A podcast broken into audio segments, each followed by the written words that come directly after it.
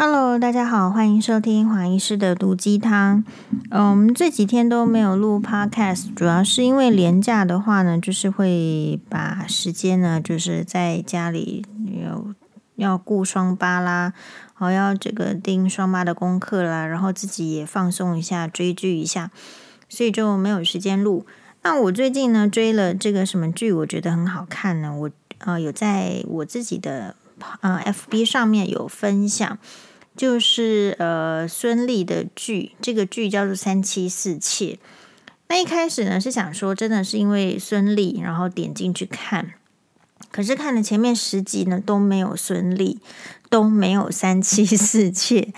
那为什么这样还能看下去呢？其实就我觉得跟他的这个剧情啦，还有就是演员的演技很好，是我觉得有相当的关系。他的剧情呢是演说。在中国的不晓得哪一个省哈，有个洲村里面呢，有一个嗯要饭的小叫花子，大概年纪可能是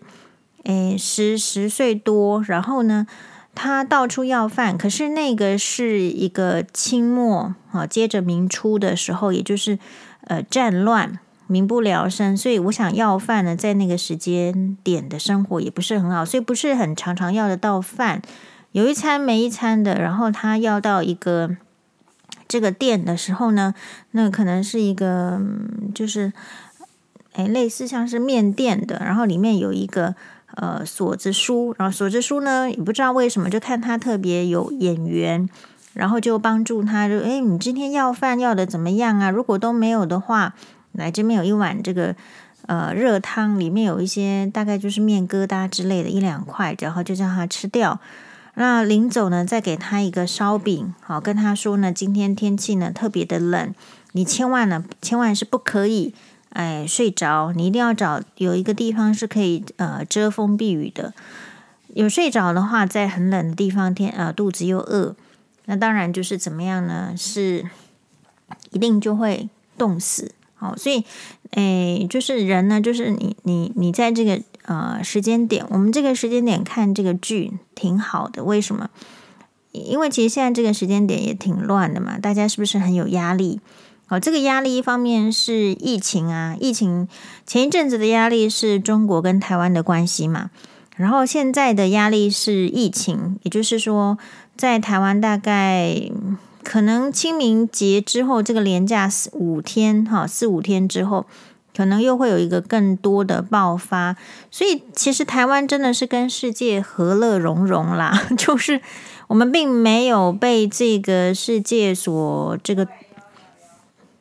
我们并没有跟这个世，我们并没有被这个世界所孤立。好，其实我们还挺融入这个世界的。其实，在很多国家的呃，新冠状病毒的疫情都非常的厉害，就是每天都是很多人啊，几千人，甚至就是呃，你如果有认识朋友，还是住在英国的啦，还是住在日本的，但还是住在哪里的，住在香港的，大概都你的朋友都也得过一轮了，很类似，听起来就是哦，打电话他来，他就说他什么他他得了新冠状病毒，然后觉得很像重感冒，很累，真的很累。好，然后呢，通常一个人得，大概家里面的人也都得。好，所以，嗯、我的意思是说，为什么你在这个疫情的时候，你看这出剧，你会觉得很好呢？是因为，嗯，哎，你你你觉得你自己辛苦，很多人是受到疫情的影响哦，比如说工作可能会减少。本来可以做比较多的工作，赚比较多的钱，在过去的一年甚至就是两年的期间之内，其实是紧缩了，所以大家是过着紧缩的生活，然后压抑的生活，然后精神上有时候又要被这个政客吵来吵去，又受到这个中国的这个压抑，其实是很有压力的，只是你没有去正视这个压力。那看这个三妻四妾有什么好处呢？就是。你你觉得你的压力够大，但是你的压力总不会比在外面冒着下雪好，然后还不知道有没有人可以施舍他一个东西的这样子的压力吧？好，所以顿时之间，其实看这出剧还挺舒压的。好，那他惨到一个什么程度呢？里面的主角叫做小六子。好，后来呢，呃，到了一个家庭之后，就是要饭要到一个家庭里面，诶，人家真的是快，就是快要死掉了，在一个门口前坐，才被一个人家收养。那个人家呢，刚好没有儿子，所以呢，他就是开一个染厂的人家，然后诶，本来也是觉得染厂的生意不好，要把他送走，可是呢，诶，他里面的那个主母，就是他那个染厂的老板娘，人很好，就觉得说。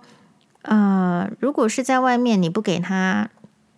这个饭啦、啊，或者是不给他钱也就算了，进来都已经把他救活了，救活了就是一个缘分，所以就把这个小六子留在他们家里面，继续的当这个伙计，而且呢，他也认了他做这个干爹干妈，就是很机灵的，知道人家是对你好的，然后就认了干爹干妈，然后在里面呢是很很努力的呃做事。就是这个干爹干妈，也就是这个染染厂的主人，虽然没有什么呃多余的钱，或者说你说没有多余的呃想法，让他的女儿跟这个小六子，也就是后来改名陈寿亭的人去去念书，但是呢，没有念书没关系，他就在里面学没有读书的东西。没有读书的东西是什么？他知道，他看到一个师傅，这个师傅不管是好坏。他的技术能赚钱，所以他就要从他就要从他的身上知道学得赚钱的方法。好，总是要那你要怎么学呢？就很像是古时候这个学生呢，要对老公老师毕恭毕敬的给他束修，就是肉干啊，或者是哎讨好他，希望从他身上学到技艺。所以你看到这个，在相比现代，现代的学生并不需要讨好老师，老师就好像有责任要把他身上所有的全副武功啦，或者是他会的东西教给你，是因为你有缴学费，有点类似这个概念。不过，如果现在的学生你看到这一点，你不知道会会怎么想，就是人家是不是真的要把那个可以赚到钱、可以吃到饭的技艺教给你？其实跟你本身的态度是很有关系的，所以我们有一个网友呢，在黄医师说：“哎，这这部戏很好的时候，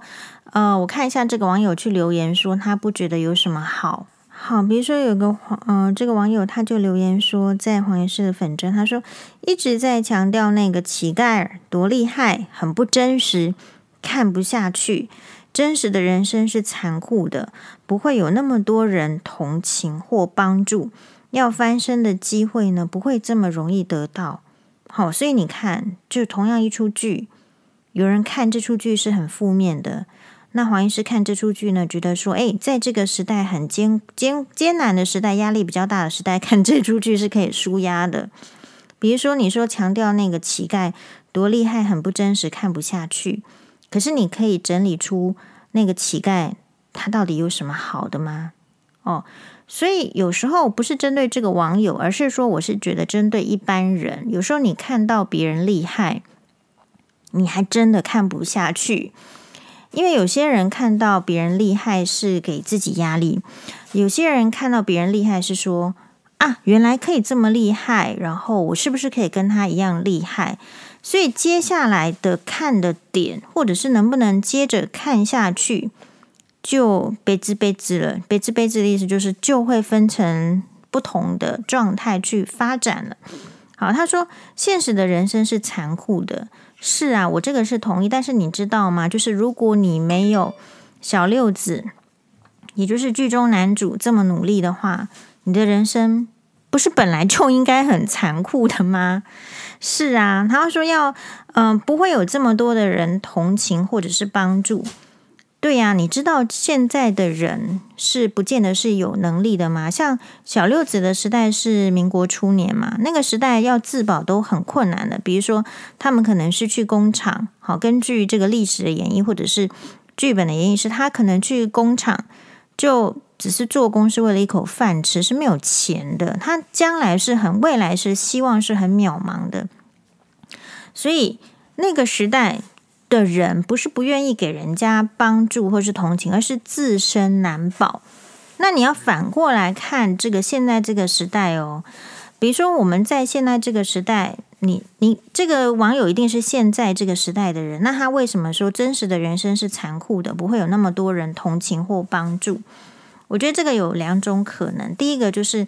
他其实就是没有能力，然后所以也没办法去同情帮助别人的人。第二个是他确实有遇到困难，在他的人生当中，他体悟到，其实就算遇到困难，也不是有很多人可以同情你或者是帮助你，所以要翻身的机会不是那么得到。那黄医师看这出剧的意思是说，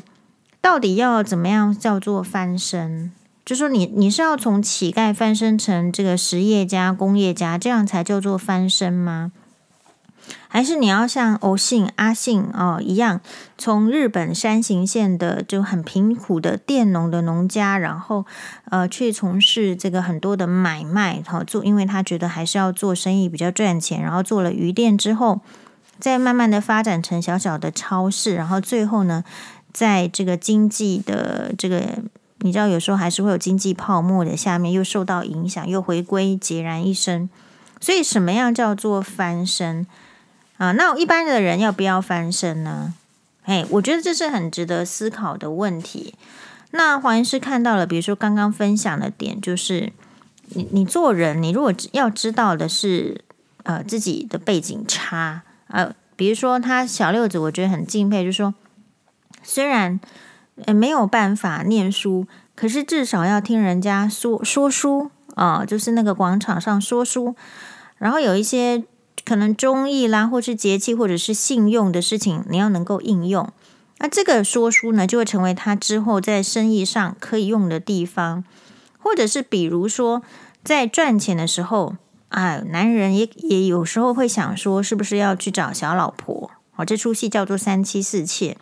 但是呢，他又会去想到说，当初呢，他呃以前要饭，然后被这个家收养之后，诶，然后这个人的这个家庭哈，这个他太太的家庭是怎么样对他好？那想到这呢，他就觉得说不能辜负他太太。那另外一方面，如果为了要不辜负他太太，他也有可能会对娶进来的小三辜负了，把他一个黄花大闺女，年纪轻轻的、貌美的晾在那儿不理他，也有可能。所以他这边有个中心的原则，就是他不负人哦。然后随着钱赚的越来越多的时候，他开始有个心思，就是说人不能只想着挣钱。所以你看到这出剧，有时候人生是这样子，你到底呢是要自己走过这一遭人生之后，才决定说人生要建立哪一些价值，只是根据自己的经验，还是说多看看别人的人生经验？那黄医师会选择多看看别人的人生经验，来建立自己想要的人生价值，再跟自己的人生价值多多呃协调嘛，嗯、因为我还是认同那句话的，就是你你要站在别人的肩膀上看世界，比你自己看世界，我想广度还是不一样。好，所以不管小六子或者是怎么样，是一个想象的剧，或者是它是一个实在的剧。我们可以从中看到一些他想要传递的东西，所以，嗯，比如说像呃，辛巴欧巴他有看那个第一集，就是说大家如果没有办法看第一集的，甚至有人看第一集之后就不想要再看下去，都有。看了第一集，辛巴欧巴有看哦，我叫他来看的，因为这个下雪天呢，在那边要饭，然后好不容易人家说有一个饼给他。真的要不到饭的时候再吃，想要吃这个饼的时候呢，野狗就来把他的饼抢走了，对吧？所以呃，很多的人生的这个情形是恶劣到是你没有办法想象的。有时候看这种剧的好处是，我们很容易觉得人生当中啊，自己是最惨的、最糟糕的。就像刚刚那个网友讲的是。嗯，才不会有那么多人同情你，或者是帮助你。可是有没有想过，自己有具备人家同情的条件跟帮助的条件吗？还有就是说，别人的嗯、能力的状况是怎么样？就是黄医师一直提醒的嘛，大家都可以想要离婚呐、可是你不能期望是说你的离婚的过程中是有什么娘家一定要帮助你，或者是一定你的朋友要帮助你到做什么程度。你最好是想成就是都没有人帮助你，因为没没有人一定具备这个能力，能力会随着比如说现在的疫情啦、经济状况啦，或者是大家各自的压力是有一些不同的啊。那与其像这个期望别人的帮助，不如像里面的这出剧啊，就是说这个三妻四妾里面的小六子，你没钱呢，你就得一直想要挣钱嘛。呃，然后你挣了钱，在商场中你能不尔虞我诈吗？可以呀，但是你还是要有一些呃基本的原则，比如说可能要比较有有讲信用啦，哈，或者是你嗯、觉得赚赚了人家的，人家给你什么恩情，你用什么去还？大概大概会需要是这样子。哎，我觉得这出剧的好就是好在这边。好，那当然我们这出剧呢也还没有看完，因为它。有人问我说：“是不是新的剧？”其实我也搞不懂。反正呢，我没有看过的剧，就对我来说是新的剧喽。嗯，那总比就是说，嗯，我觉得剧是这样子啊、哦。哎，我并不会特别的说只看某一类型的剧啊。比如说，我一直以为我不爱看战争战争片，其实有时候看战争片也是不错的。有一些人觉得说他好像更年期了，他没办法看爱情剧。好，每一个人他的这个状况是不一样。比如说，黄医师在那一天就分享说，要去呃温泉，就是我们曾经呢，哎利用一点这个大家观众呢赐予的名气，跟日本的饮水庄啊，就是其实它就是饮水庄，它是日本的 Omotenashi，就是待客接接物呢第一位的这个温泉饭店。温泉旅馆，你要说饭店呢，其实也它好像只有六六楼，还是六层楼，还是七层楼而已。它就是就是一个乡下地方的一个温泉旅馆，但是能为什么能够做到这么好？其实我们也实际上去看了里面的料理呢，很新鲜。然后呢，它的这个女将怎么样怎么样？好，然后呢，其实像这个黄医师这次不是也订了台湾的这个北投的温泉旅馆吗？也也预计要在里面穿浴衣，好，那这时候呢，就是说，呃，黄律师就说他啊就没有办法，他只穿过一次和服之后呢，这辈子就再也不要穿和服，因为觉得太麻烦。好，那黄医师是怎么样呢？跟他完全相反，好，就是只要有机会，我就去很很想要穿，很喜欢穿，那个感觉，就是每一个人他喜欢的跟他不喜欢的，其实会不太一样哦，好，甚至差异很大。所以，嗯，比如说，我们也许你不是做服务业的，或者是你是做服务业的，那么你可以感受到做服务业的人对你的态度是怎么样的差异性别嘛？然后你知道他为什么会成功吗？所以有时候啊，哎，我我我虽然不一定能够接触到那么多成功的人人士，但是我觉得我可以在很成功的这个饭店哈，或者是温泉旅馆里面。接触到诶，他的人缘为什么可以这么好？你会发现这一些呃，比如说像黄医师非常喜欢而且推荐的是东京帝国饭店，它也是就是老牌，而且就是服务是呃，就是能够到你心坎里的饭店。你为什么要花钱去住它呢？为什么花？有人觉得说花一个晚上一万二台币左右去住这个东京帝国饭店，可能很浪费啦。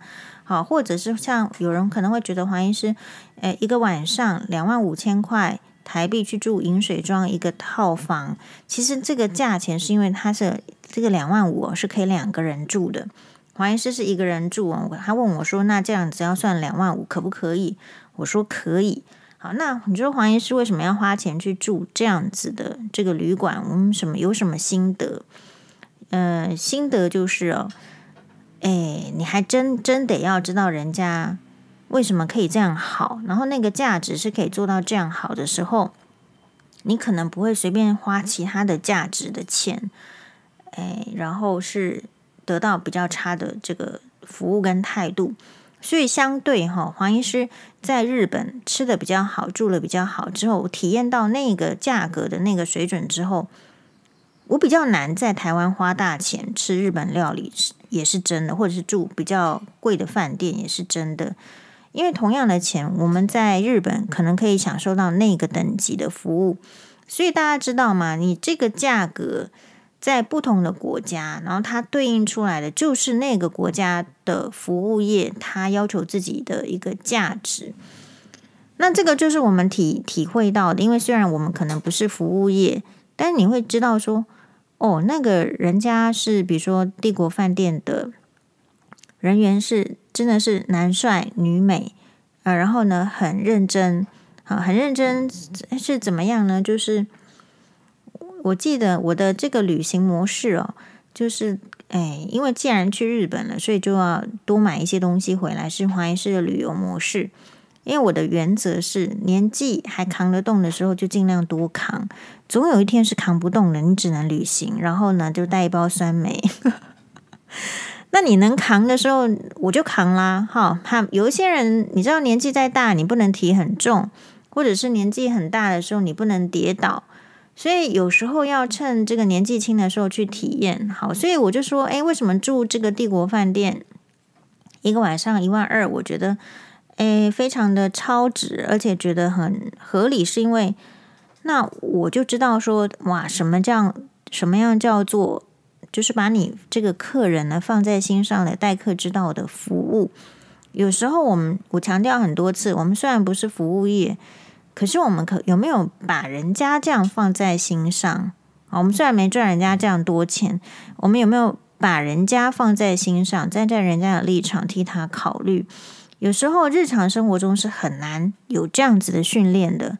因为人呢都是很这个受限的、很现实的。呃，因为能力不够，大部分的人只能为自己考虑，所以要能够做到，就是说稍微嗯考也得也许考虑一点成本，或者是不考虑成本，能够做到为别人考虑这个心呢，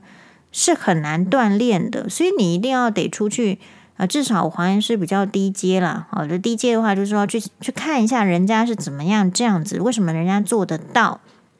那我是不是也可以做得再好一点点？有时候是这样互相的。嗯、然后，所以那个饮水饮水装呢，我们讲这个事情，其实今天呢想起来，虽然花了那个那个钱，可是那个钱呢，就是。哎，在这个我们的人生中呢，他有发挥哎很大的一个记忆的经验，然后这个记忆的经验呢，嗯，我觉得挺好的，挺好的。所以意思是说，每一个人他的那个想要的价值不一样，想要想要看的剧不一样，想要看的这个呃想要住的旅馆是不一样的。所以像黄医师的话，不会跟黄律师出去旅行。因为他是不要住好的旅馆的，他大概就是住那个商，他就是住商务旅馆等级就好。那我是这样子哈，比如说我在学生的时代可能是住差的旅馆，或是钱比较少的时代，我就住差的旅馆跟商商务的旅馆。那随着我钱赚的稍微多一点点的时候，我会想要把钱拿出来去住住看，什么样叫做比较好的旅馆？我觉得差异就是在这里。有人会觉得说，他反正在旅馆待的时间是不多的，诶，所以并不想要把这个钱呢投在旅馆上面，这个也都可以。可是你突然会发现，这一群人他其实也没有投在其他的方面，所以他大概就是在旅行上不会花很多钱的人。好，那所以这边也牵涉到，就是每个人花钱的价值观是不一样。好，所以讲到这么多，你要能够找到同样旅能够旅行的人就不多了，因此你要知道。在婚姻中能够找到对盘的人也是很少的。好，你你以为你随便找的人不是随便找，大家都觉得自己精挑细选，其实也是随便找的。其实不对盘是很合理的，因为你们从来就没有没有讨论过，或者是就算有讨论，也是在这个假掰的情形下哦，就是为了符合对方的期待。好，比如说，其实自己是很想买名牌包包的，可是人家问你的时候，你就说不用啦，我其实一两个就好。好，其实你是想要吃好吃的大餐的，结果人家问你说没关系，我吃路边摊就好。所以在这个婚姻的市场里面，市场啊，其实你本来就很难遇到真坦诚跟你就是类似的人。比如说，你说在这个节目上，其实也很难有人像黄医师一样跟你讲说，对啊，我们就是会买名牌啊，对啊，钱就是会拿去住好饭店啊，对啊，如果有时有钱有时间的话。就是要去吃大餐呢？因为什么？因为这样子的价值观在社会上被认为叫做奢侈啦，或者是不允许啦，或怎么样。可是黄医师的概念是，即便我告诉你这一些，它不代表我全部的人生啊。所以你看到一出剧的时候，你今天看到三妻四妾，诶，看了十集他都没三妻四妾。所以大家要练习的是，你看到这个人的一部分，不管你是在选择对象啦，或者是跟人相处啦，跟婆婆相处，我觉得都是一样的。你看到这个人的这一块，你不能把它想成是全部。当你想的是全部的时候，可能就会有灾难。好，比如说黄医师在其他部分也是很节俭的啊。好，可是这个可能要要要要这个长长时间这个 follow 黄医师的人才会比较知道。比如说，我可能一件衣服可以穿十年，可可以穿二十年呢、哦，比如说我们这一次去温泉旅馆的话，黄医师可能要给大家开箱一下，黄医师第一个 Prada 包包啊，我觉得那个包包去旅行是很方便的。大概就是说，你看一个人是这样子的时候，你同时也要想啊、哦，你你为什么会被批评？你被批评的时候觉得很难过吗？那你要知道，那是那个人蠢，他没有办法看到全面的你，当然就针对部分予以批评。所以，如果你有这样子的想法，会是我觉得人生呢、会比较开拓，会比较能够接受，就说别人是对你，不管是评价好啊，那他就只能看到那里，你希望他看到哪里？他只能看到你眼睛，你希望他从头看到脚嘛？是不行的。所以，嗯、我比较赞同的人生就是。多把眼光，哎，看看自己，然后多把眼光看看别人为什么成功。那你在看人家为什么成功的过程中，你就会看到很多失败。哎，那我觉得这样就很很够用了，很实用了。因为我们并不是要做伟人嘛，我们就是做做一般人，然后有具备能力啊，让自己开心，然后具备能力，当别人攻击的时候能够反击，具备能力。当别人给你误解的时候，你好好的说出来，然后想想看。所以为什么喜欢《三妻四妾》这出这出剧？是因为黄医师说过了，我们都要练习说话的能力。假设今天呢，我们是说英文的话，我就推荐你看别的剧了嘛。我们今天如果说日文、说韩文的时候，我们就推荐你看别的剧。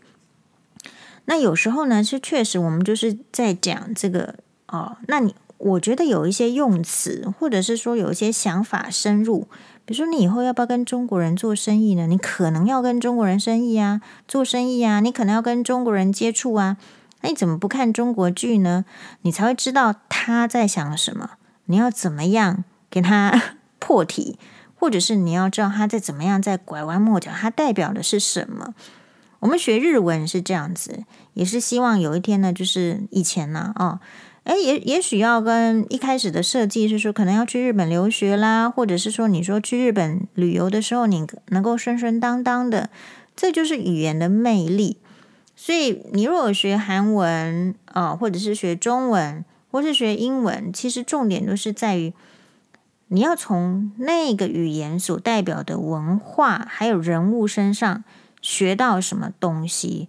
所以我自己的话比较没有这个国跟国的界限，我是很不喜欢锁国的，呃，因为我觉得锁国你可以从历史上看到各种国家锁国的下场都非常的糟糕，比如说可能人民会变笨啊，因为你只有一种思想，你没有第二种思想的话，其实你就是不能够应变。那如果时局变成是你不能应变的呢？所以这些能力都是很基本的。重点都是来自于你要有一个啊、心态，你要接受不接受 diversity 啊，你你的心愿能够接受不同，你比较不会去批判别人，或者是被别人批判你的时候，你觉得哎天哪，为什么他要这样说我？没有啊，他就这样说啊，他 OK 呀、啊，这样好好。那我们会在我觉得疫情的当下，大家就是好好的戴口罩啊。好好的认真洗手啊，戴口罩戴正确，戴正确的意思说你你如果要把鼻子露出来，你跟没戴是一样的，所以一定是要把口罩呢遮住鼻子，然后大家吃好睡好，减少一些压力。所以这时候看一些剧，呃，听一些音乐或者是听一些 podcast，